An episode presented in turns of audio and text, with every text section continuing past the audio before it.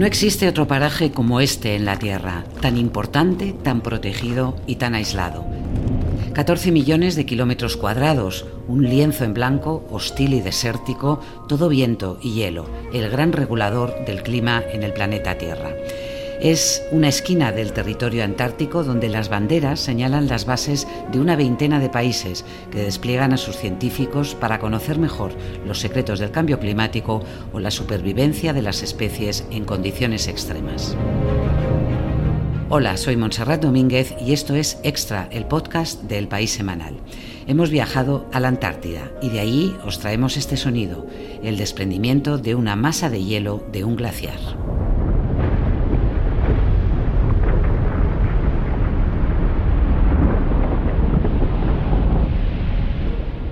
Rosa Tristán y Fernando Moleres han viajado en el Espérides, en el buque oceanográfico de la, Armada, hasta las bases eh, donde trabajan los eh, científicos en esta eh, campaña antártica. Y este sonido del desprendimiento de un glaciar, Rosa, Fernando, me imagino que es uno de los sonidos más característicos y más especiales de la Antártida, ¿no? Pues sí, la verdad es que fue de las primeras cosas que yo cuando llegué allí pude escuchar nada más desembarcar en la base Juan Carlos I, aún nos estaban dando la bienvenida cuando empecé a oír ese, ese ruido, como ese retumbar que dices, ¿esto qué es? ¿no? Y luego se repetiría a lo largo de los días, pues en distintos momentos, ¿no? Y siempre era como un, un impacto muy fuerte de estar sintiendo el sonido del cambio climático, de cómo los grandes glaciares de, del continente de hielo, pues, pues están yendo a menos cada vez, ¿no? Entonces era era, realmente una de las, de las primeras sensaciones de estar en, un sitio muy especial y donde está ocurriendo algo que está afectando, por desgracia, al resto de la humanidad. Yo también añadiría que eh, cuando de la base sales al glaciar más cercano, al glaciar Johnson, eh, y, te, encuentras con esta inmensidad de, glaciar de hielo que cae, que cae en el mar, eh, está muy lejos, las distancias son lejanas, pero bueno, el, aire es, el, aire, el aire es como, bueno, el aire es limpio, el aire en, la, Antártida es muy limpio, se puede ver a mucha distancia y otra de las cosas características es la sonoridad. Te llega el sonido, aunque se produzca muy lejos, te llega y te llega muy limpio. Y esto es una de las, de las eh, causas y de las impresiones que, más te pueden, que, más te afectan, ¿no? Esos sonidos eh, que crujen, que no sabes muy bien de dónde vienen, ¿no? Porque, porque está muy lejos el glaciar, pero que lo oyes muy cercano, ¿no? Y que te envuelve y te sobrecoge, te hace como pequeñito, ¿no? Como temeroso. Rosa, Fernando, otro de las eh, situaciones excepcionales que os encontrasteis es que al, al, llegar a la, a la Antártida que es verano antártico, eh, se estaban registrando temperaturas más altas de lo habitual, ¿no? Pues sí, la verdad es que sí, ya el cruce del mar de Oces fue un cruce especialmente tranquilo, aunque es verdad que se tratan de buscar ventanas para que, bueno, pues el pasaje ni el barco sufran lo menos posible, es una tormenta, pero lo cierto es que todos los que iban a bordo y toda la tripulación decía que ya era un cruce muy tranquilo y bueno, cuando llegamos resulta que supimos que se habían en esos días tenido temperaturas eh, muy elevadas en algunos sitios, en una base argentina más de 18 grados, en, la base, en una base española más de 13 grados. Es decir, que había habido un pico de temperaturas que luego datos posteriores pues, han, demostrado, ¿no? Eh, estudios posteriores, que efectivamente ha sido han habido unas semanas de un calor que siendo aún allí verano austral y bueno, siendo normal que en este verano austral haya más temperatura y en la zona de la península antártica lo llaman un poco el trópico de la Antártida, precisamente porque el cambio climático está afectando más que otras zonas, pues aun con eso, pues eh, resulta que había habido, eh, digamos, una ola de calor, entre comillas, porque bueno, no es una ola de calor de las que tenemos aquí, justamente en ese, en ese tiempo, ¿no? Quitando ese pico eh, la mayor parte del tiempo no superamos 5 eh, o 6 grados y al final de irnos, pues eh, justo al final de, casi a mitad de febrero, final de febrero, pues las temperaturas eran, eran las normales que, suele haber eh, en el mes de enero, en el mes de febrero, que serían esto, que son alrededor de 1, 2 grados, había agua, agua nieve, y eso es lo más normal. Esas cosas, eh, yo creo que ese, esa máxima puntual eh, es, un, es, un, bueno, es un claro signo del calentamiento global. Lo que yo creo que tendría más importancia sería ese registro que sí que hubo durante todo el mes de enero, eh, que fue una media, una media por encima, por encima de, la media normal.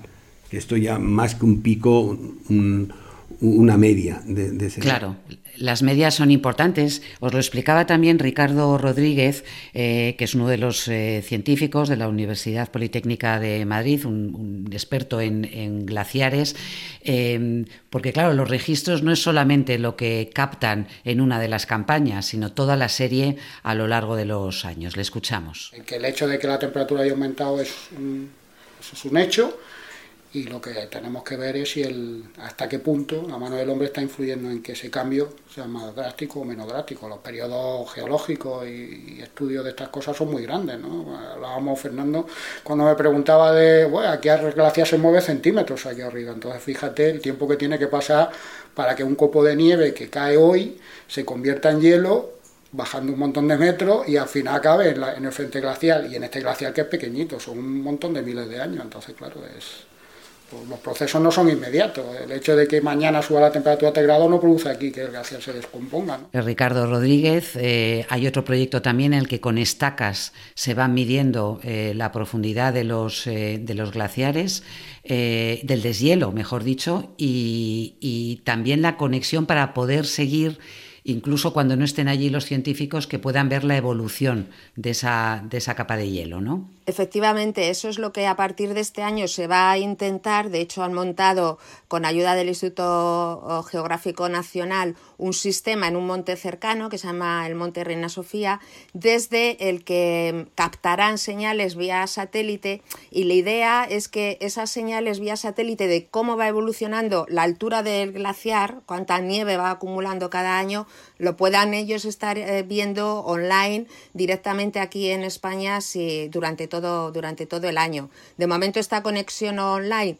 pues al final este año no ha terminado de concretarse, se, eh, lo harán la semana que viene, o sea, el año que viene, este, este año ya sí que lo han dejado todo preparado, porque claro, eh, eso requiere también de un suministro continuo de energía que, que están viendo cómo cómo organizarlo cuando no hay nadie allí, cuando la base está totalmente cerrada.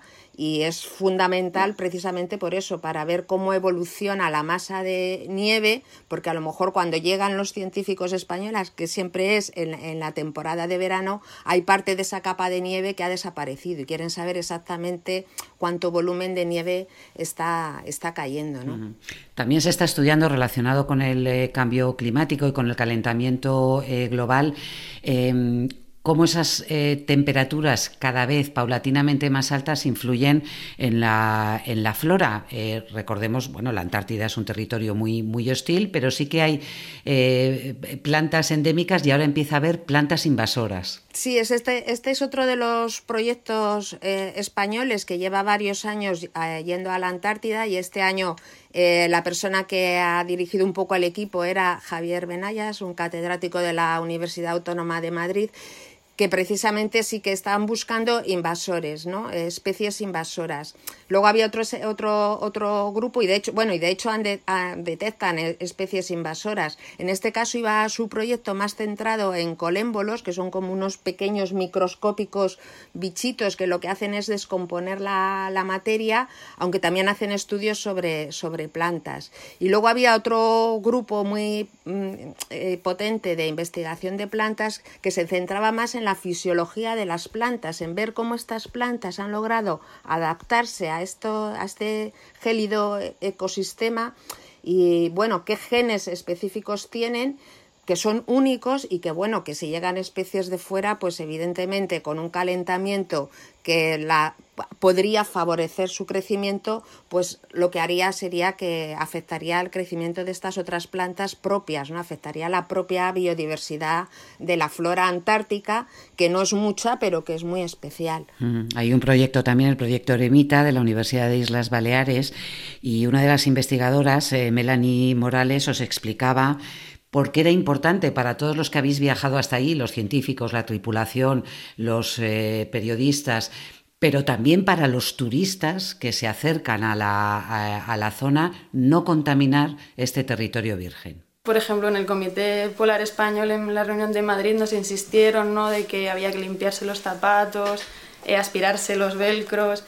Todo eso supone que lo hemos hecho todos, pero también el problema son los turistas que cada año están aumentando mucho más el número de vuelos que llegan con empresas comerciales y a esos turistas yo no sé hasta qué punto les controlan tanto porque además los bajan, hacen sus tours y vuelven al avión y los devuelven a Punta Arenas o no sé si en Ushuaia también. Vosotros también tuvisteis que mantener, eh, Fernando, entiendo, un, cuidado y una limpieza escrupulosa para no, para no contaminar esta tierra. Sí, sí, en el Comité Polar nos, nos dieron todas las instrucciones eh, requeridas y luego ahí el capitán Emilio del, del Esperides eh, estaba ahí en, en primera línea eh, haciendo que, las botas, el calzado y otros tipos de, material eh, pasara por un control y, una desinfección. Sí, es claro, es natural. Respecto a los, a los turistas, es una cosa, eh, Javier Benayas se centra en, el impacto de, de, los turistas y es una cosa curiosa que hay, el año pasado hubo 65.000 turistas en la Antártida. La mayoría de ellos vienen en, en, grupos. Y este año se esperaba 80.000. Lo que pasa que el COVID, pues, y muchos de ellos chinos, el COVID eh, frenó, frenó este aluvión. Eh, y luego decía Javier Benellas que, que el mayor mm, peligro no son los grupos eh, organizados que vienen a través de, grandes barcos o, que, vinieron, que vinieron con nosotros en, en, el viaje cuando llegamos a la Antártida, cuando llegué yo y Pepe y, y otra parte del equipo, sino los que vienen por su cuenta de manera descontrolada con, pequeños veleros, que estos están menos sujetos a, normas y, reglas. Eh, mm, parece ser, por ejemplo, cuando los veíamos en el aeropuerto iban con sus botas, todas con las mismas botas, el mismo traje.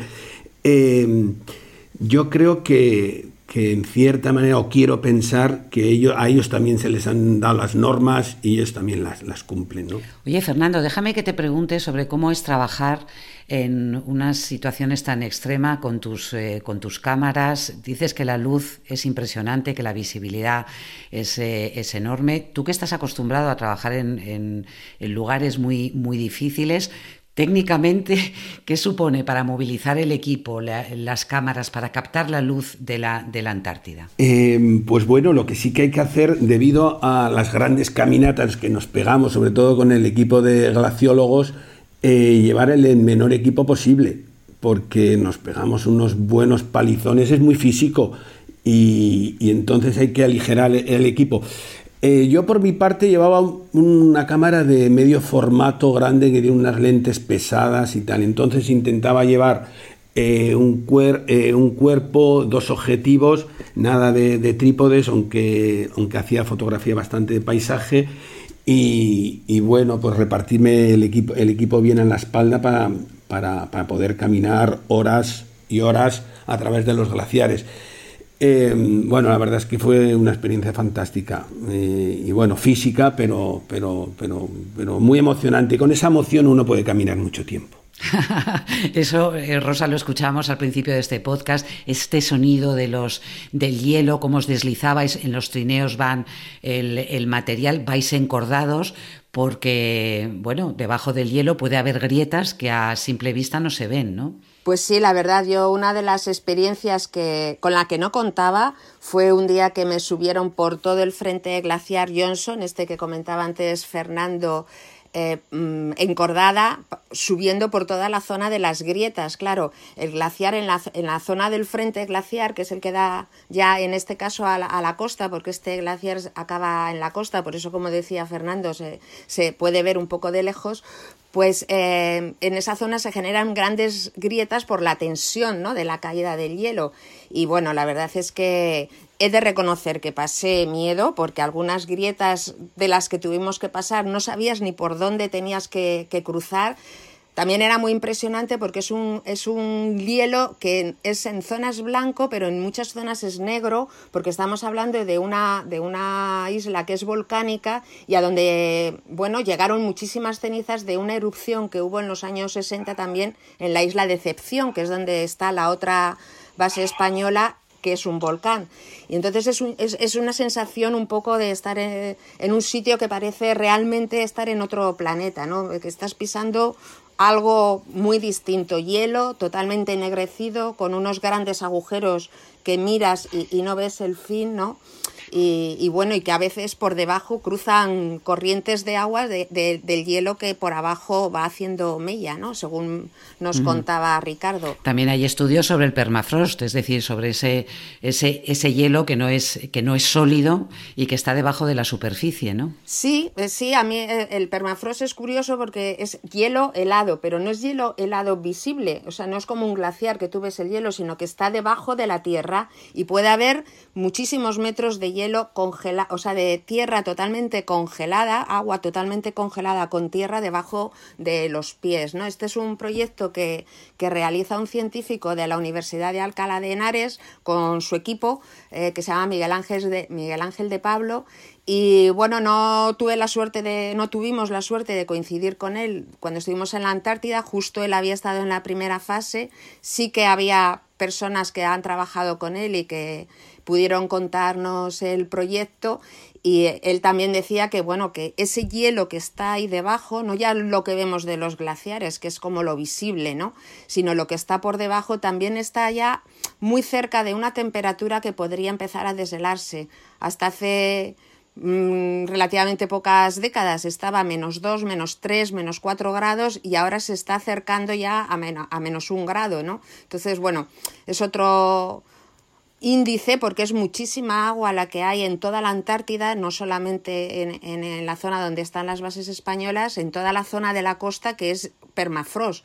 Y bueno, realmente lo estudian allí también como si fuera un laboratorio eh, del que recoger los datos para qué podría pasar en grandes zonas del planeta donde todo ese hielo que está ahí debajo y que no vemos prácticamente porque está bajo nuestros pies se deshielara, ¿no? Y, y, ven que allí pues ya está pasando esto, ¿no? Que es... es interesante también porque no solamente se estudia el hielo, los glaciares, el suelo, sino también eh, se, y los volcanes, la, la, actividad sísmica, también se estudia el cielo, los rayos cósmicos.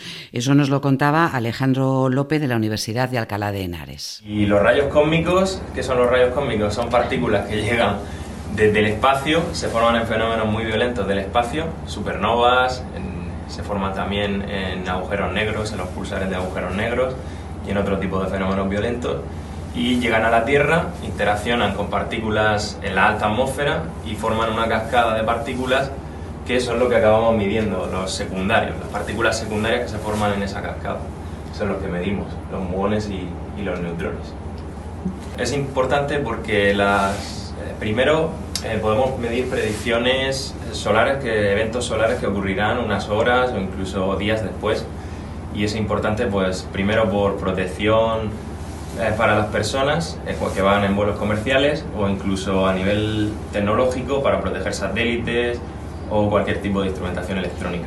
Qué curioso, ¿no? La combinación de investigadores eh, que están investigando ámbitos muy, muy diferentes. Contadme algo de cómo es la convivencia en la, en la base. En el reportaje eh, explica Rosa que hay una reunión todas las tardes en las que se pone en común eh, cuáles son los trabajos que se van a hacer. Todo tiene que estar muy bien controlado porque uno no puede salir sin que los demás sepan dónde va, dónde, dónde va a estar. ¿Cómo funciona esa dinámica con equipos, con equipos tan diferentes, tan diversos? Bueno, a mí la verdad es que me, me sorprendió eh, lo comprometidos que están los científicos en sus labores, eh, en sus puestos a la mañana, yendo temprano a sus, lugares de trabajo, los que tenían que subir al Monte Sofía, los que tenían que ir a, los otros habitáculos de, la, base.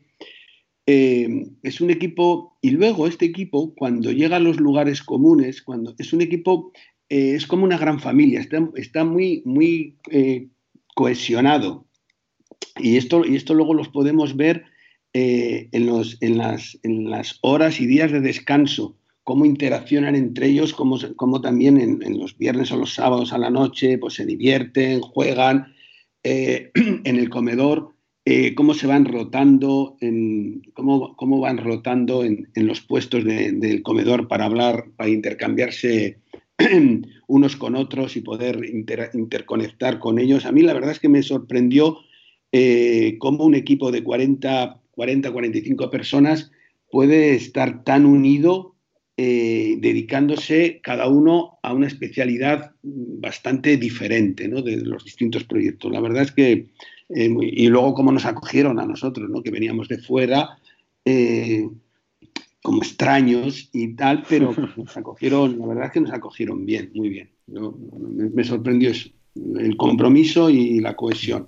Eso es algo que destacaba también el comandante eh, Regodón de, lo que le impresiona de esta misión en la, eh, en la Antártida. Ahora acaban de regresar a, España y enseguida les, escucharemos porque han regresado en unas situaciones muy, muy diferentes.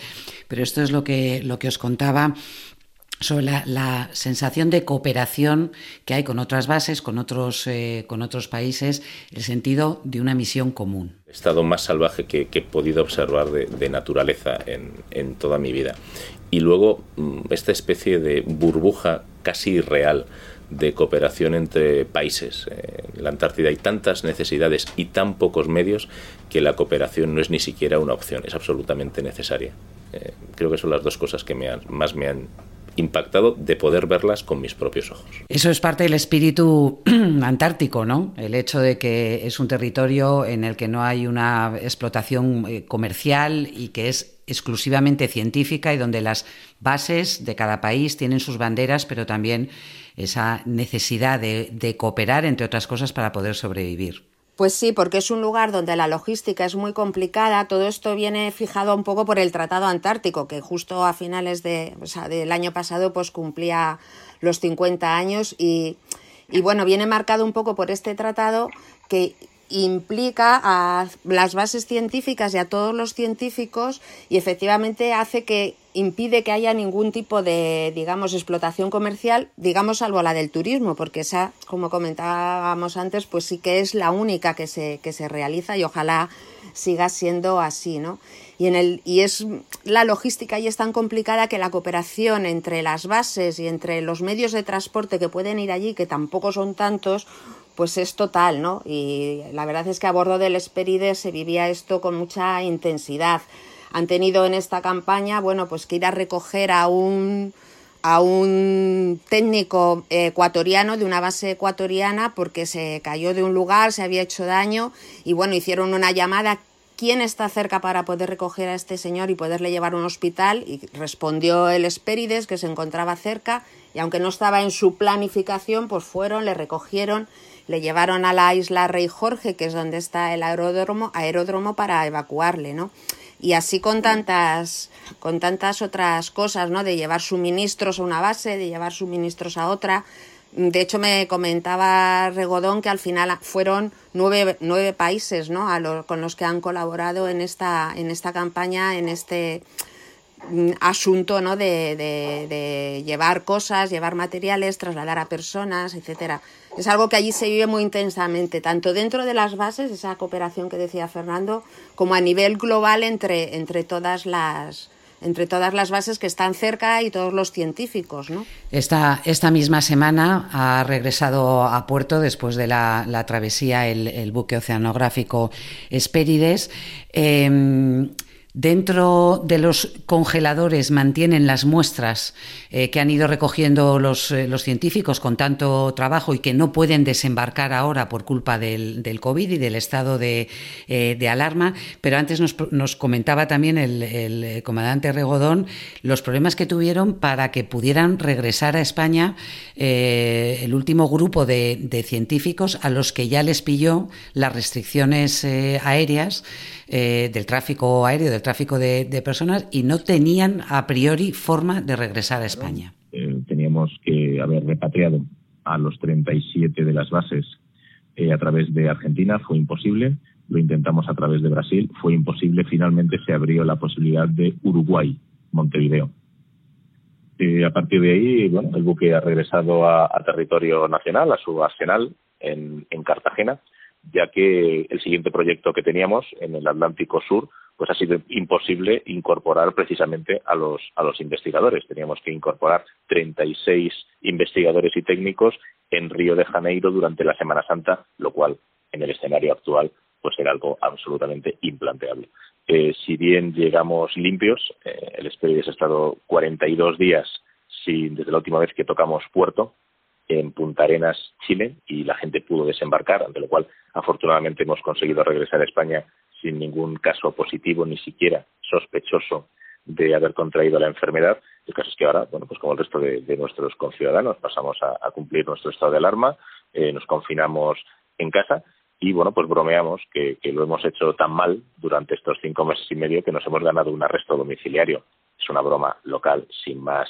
Eh, simplemente, pues pasamos a disposición, por supuesto, por si nos tuviésemos que incorporar a la operación Balmis o cualquier otra cosa que se nos ordenase y simplemente pues eh, haremos este, este periodo de descanso y de reencuentro con nuestros familiares pues metidos en casa como el resto de la sociedad. Este domingo en el País Semanal podemos leer este fantástico reportaje eh, que firmas, Rosa, eh, las imágenes en la página web el vídeo y las fotografías. Fernando, Fernando, esto además forma parte de un proyecto que tú tienes más amplio sobre el impacto de la, del, calentamiento global en la Tierra, ¿no? Sí, esto sería mm, una segunda, una segunda, una tercera fase del proyecto Melty Landscape, que, que llevaba cuatro años haciéndolo en, el Ártico eh, sobre todo en Groenlandia y en Islandia, y, lo quería ampliar a la Antártida. ¿Qué está pasando en la Antártida con, el hielo? Ahí, realmente en la Antártida hay tres Antártidas y la Antártida eh, eh, occidental es la que está más, más amenazada. Y, bueno, y luego también tener la oportunidad de, hablar y recibir información de, de, los que están estudiando en primera línea esto de los científicos. Y entonces ha sido una gran oportunidad, la verdad. Rosa Tristán, Fernando Moleres, ha sido un, placer charlar con vosotros y, este domingo leer vuestro reportaje y recrearnos en esas imágenes maravillosas, tanto en las fotografías como en los vídeos que podemos ver en, en la web. Muchísimas gracias a los dos. Un abrazo. Muchísimas gracias a ti. Un abrazo. Gracias a vosotros por dar este tema que es muy importante. Hasta pronto.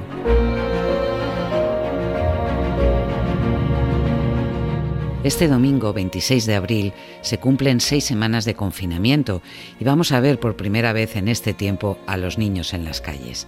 Y en tu kiosco encontrarás el nuevo número de El País Semanal con el reportaje sobre la expedición antártica y un trabajo excepcional de una treintena de fotógrafos españoles que han captado a sus vecinos en balcones y ventanas.